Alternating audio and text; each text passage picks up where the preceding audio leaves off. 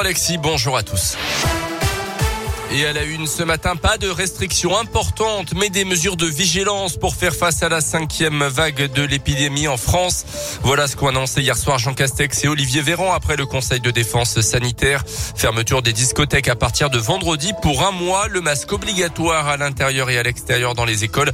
Le démarrage dans une semaine de la vaccination des 5-11 ans à risque sont les principales nouveautés. Les plus de 65 ans sont à partir d'aujourd'hui prioritaires pour être vaccinés sans avoir besoin d'une prise de rendez-vous. Le variant Omicron du Covid est manifestement plus contagieux mais pas plus dangereux que le variant Delta qui reste dominant dans le pays, a précisé le ministre de la Santé. Dans le Puy-Dôme, le taux d'incidence s'établit à 402 cas pour 100 000 habitants, 263 pour l'Allier. Dans l'actu, on vous en parlait hier, déplacement auvergnat à venir pour le président de la République. Emmanuel Macron, qui n'est toujours pas officiellement candidat à sa propre succession, reprend ses déplacements en région. Il va passer cette journée de mardi dans le Cher avant de prendre la direction de l'Allier. Au programme de la journée, demain, un conseil des ministres en visioconférence et une visite à Vichy, Tiffaine Coulon. Ce déplacement est présenté comme étant consacré au sujet du quotidien avec un focus sur les mesures mises en place pour revitaliser les centres-villes qui souffrent de désertification commerciale.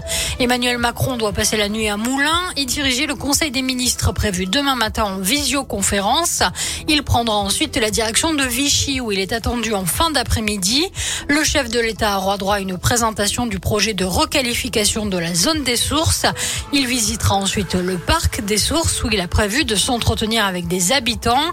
La journée se terminera à Bellerive sur Allier pour un échange avec une cinquantaine d'associations de l'agglomération.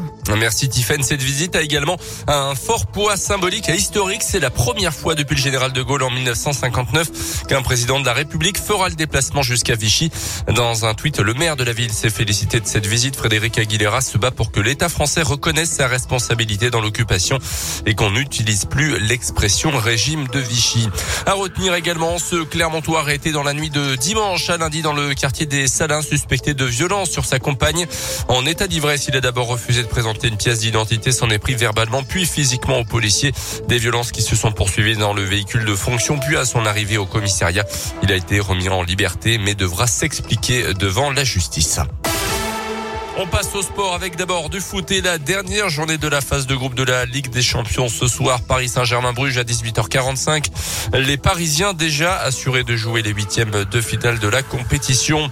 Et puis du hand féminin ce soir. Troisième match pour les Bleus. Ça sera contre le Monténégro à 20h. Les Françaises euh, qui ont remporté déjà leurs deux premiers matchs de ce premier tour du mondial en Espagne.